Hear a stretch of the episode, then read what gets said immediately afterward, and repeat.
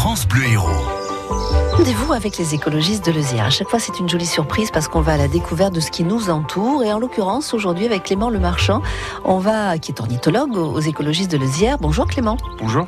On va s'intéresser alors à un oiseau qu'on connaît tous, c'est l'hirondelle, parce qu'elle annonce le printemps. Exactement. alors là, quand on entend ce petit, ce petit cri, voilà, c'est. Ça y est, elle est là. Voilà, alors c'est sûrement l'une des premières espèces qui a fait prendre conscience à l'homme le phénomène de migration. Ouais. Parce que du coup, le- l'hirondelle passe l'hiver en Afrique, en Afrique subsaharienne pour la plupart, et revient chez nous au, au printemps. Et elle est capable de faire jusqu'à 10 000 km. Par exemple, il y a des individus de- d'hirondelles qui vont euh, hiverner euh, et reviennent euh, en France. Des fois, elles vont, elles retournent dans le même village ou dans la même grande, dans le même nid niché Mm. chaque année. On avait déjà évoqué le rossignol hein, qui faisait Mhm. 5000 km pour migrer. Et là, on se rend compte que c'est des tout petits oiseaux qui sont capables de faire 10 000 km Voilà. sans s'arrêter ou elle s'arrête? 20 grammes, celle-là, elle s'arrête. Elle s'arrête. Elle s'arrête, elles font des haltes et tout ça. euh, Elle se perche en plusieurs groupes, etc.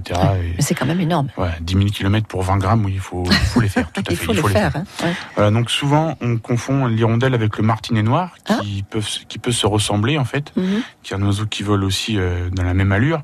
Mais le martinet noir est totalement noir et a les ailes très rigides, alors que l'hirondelle est souvent plus petite, avec des teints plutôt euh, bleutés, qui vont, euh, voilà, dont les ailes vont pouvoir se, se, se plier à un vol plus léger, D'accord. moins, moins rapide que le, que le martinet noir. Donc on a plusieurs espèces d'hir- d'hirondelles en France. Aujourd'hui, je vous en parlais de deux vraiment qui sont les plus caractéristiques.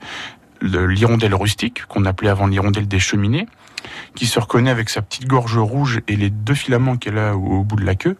Donc euh, voilà, vous avez aussi l'hirondelle des fenêtres, qui est plutôt noir bleuté, avec un petit croupion blanc bien, bien visible qui se différencie assez facilement les, les unes des autres. Alors, les hirondelles, du coup, sont des insectivores qui vont, ils vont chasser les insectes en vol. Ils vont chasser le plancton aérien, c'est-à-dire qu'elles ont un bec très court, mais très large. Et en fait, elles vont les attraper en vol directement comme, euh, comme ça. Les nids, alors souvent, elles sont sur des débords de toit, etc., Mm. sous, des, sous des corniches ou dans, ou dans des granges euh, accrochées à des poutres, etc.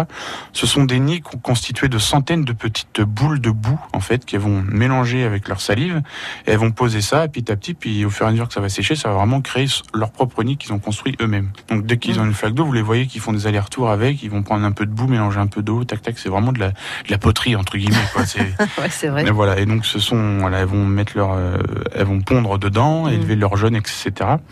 Et souvent, voilà, ce qu'on, parce qu'ils font beaucoup d'allers-retours hein, quand c'est la période de, de nourrissage. Un, un couple peut faire jusqu'à 400 allers-retours par jour entre le nid et le terrain de chasse pour amener de la nourriture Ah aux ouais. jeunes. Donc souvent, quand ils arrivent, il peut y avoir des fientes et tout ça au sol, etc., ou sur les balcons, quoi. Mm. Donc là, il y a des techniques assez faciles. C'est mettre une, c'est suspendre une planche de bois sous le nid à une vingtaine de centimètres, 32, une trentaine de, de Ouais, centimètres, pour, ouais. pour permettre quand même aux individus d'y accéder.